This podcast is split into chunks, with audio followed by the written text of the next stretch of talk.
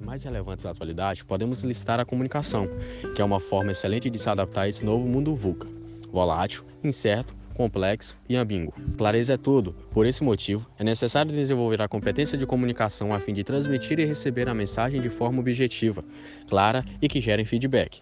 Para isso, é necessário ter domínio da linguagem verbal, ser convincente, criar empatia e gerar interesse, além de ouvir a mensagem, processá-la e fornecer a resposta adequada.